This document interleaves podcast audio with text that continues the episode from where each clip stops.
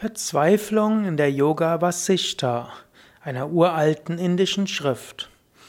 Ja, hallo und herzlich willkommen zur inzwischen schon 83. Ausgabe des Yoga Psychologie Podcasts, des Podcasts rund um psychische Entwicklung und die menschliche Psychologie und Yoga. Wir sind inzwischen in der vierten Ausgabe einer Reihe von ja, Podcasts zum Thema Verzweiflung und Yoga. Es geht jetzt um eine indische Schrift namens Yoga Vasishta und ich möchte auch sprechen über Buddha und Verzweiflung. Beides sind ja Beispiele und man kann auch sagen archetypische Erzählungen, wie man, wie jemand über eine Verzweiflung zur höchsten Wirklichkeit gekommen ist. Yoga Vasishta ist eine Schrift, in der es einen Königssohn gibt namens Rama. Er ist ein Prinz und Thronfolger und er war ein freudevoller, freudevolles Kind, ein, ein voller freudiger Junge und auch Teenager und der sollte König werden.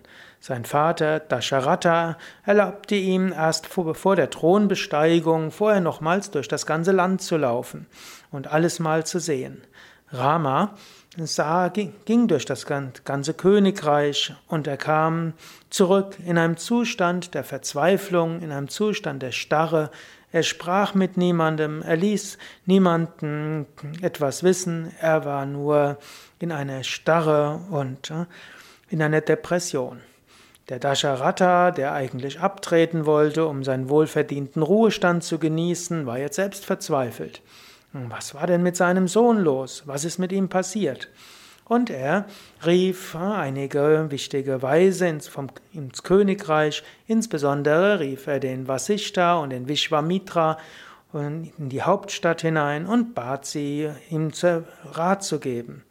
Gut, und Vishwamitra sprach mit Rama und fragte ihn, was ist eigentlich los mit dir? Was fehlt dir?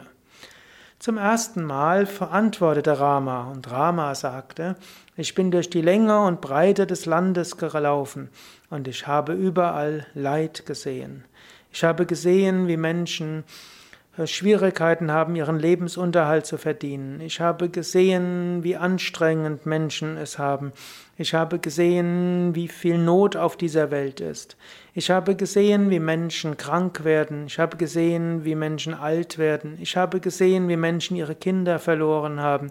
Ich habe gesehen, wie letztlich Menschen unter Verlusten leiden. So viel abgrundtiefes Leiden. Ich sehe nicht, was für einen Sinn es macht, ein Königreich zu regieren, wo Menschen nur unglücklich sind. Ich habe gesehen, wie Menschen ihren Träumen nachrennen und nachher ins Leiden stürzen. Ich habe gesehen, wie Menschen sich in etwas verrennen und, und nicht in der Lage sind, äh, davon sich zu lösen. So viel Leiden in der Welt. Wie könnte ich dort glücklich sein? Es gibt ein ganzes Kapitel, wo Rama das alles erzählt. Und als Vishwamitra das hört, dann wendet er sich an Dasharatha, den Vater von Rama, und sagt, O Dasharatha, dein Sohn ist nicht depressiv, er hat keinen gestörten Gemütszustand, sondern hat Subecha erreicht, die erste Stufe der spirituellen Entwicklung, die Erkenntnis, dass ein äußeres Leben einen nicht dauerhaft glücklich macht. Dein Sohn muss etwas erkennen, nämlich es gibt eine tiefere spirituelle Wirklichkeit.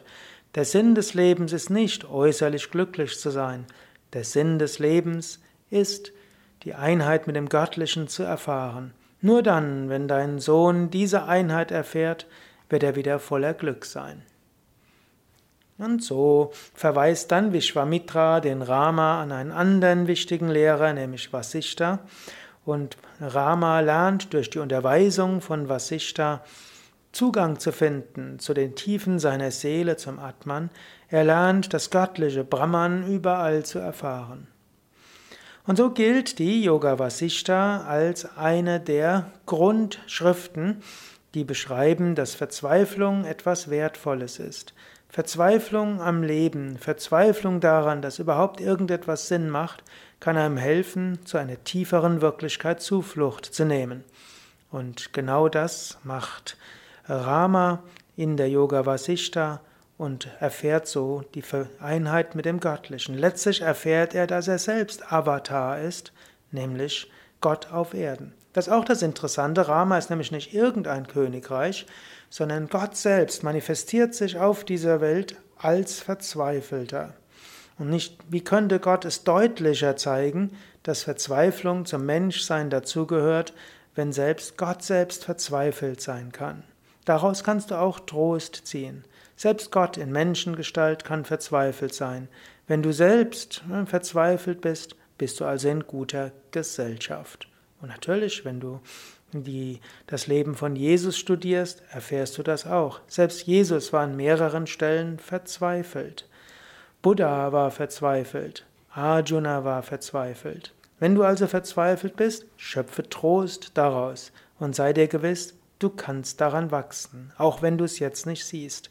Und wenn du andere Menschen leiden siehst und du wirst sie so gerne aus der Verzweiflung herausholen, dann kann es sein, dass du hilfreich sein kannst. Es kann aber auch sein, dass der Mensch selbst aus der Verzweiflung selbst herauskommen muss. Im Yoga sprechen wir ja noch von vielem anderen, was einem Trost schenken kann. Darüber ein andermal. Ja, wenn du mehr noch wissen willst über die Yoga Vasishta, es gibt auch auf unseren Internetseiten viele Informationen darüber, gehe auf www.yoga-vidya.de und dort kannst du eingeben Vasishta, V-A-S-I-S-H-T-H-A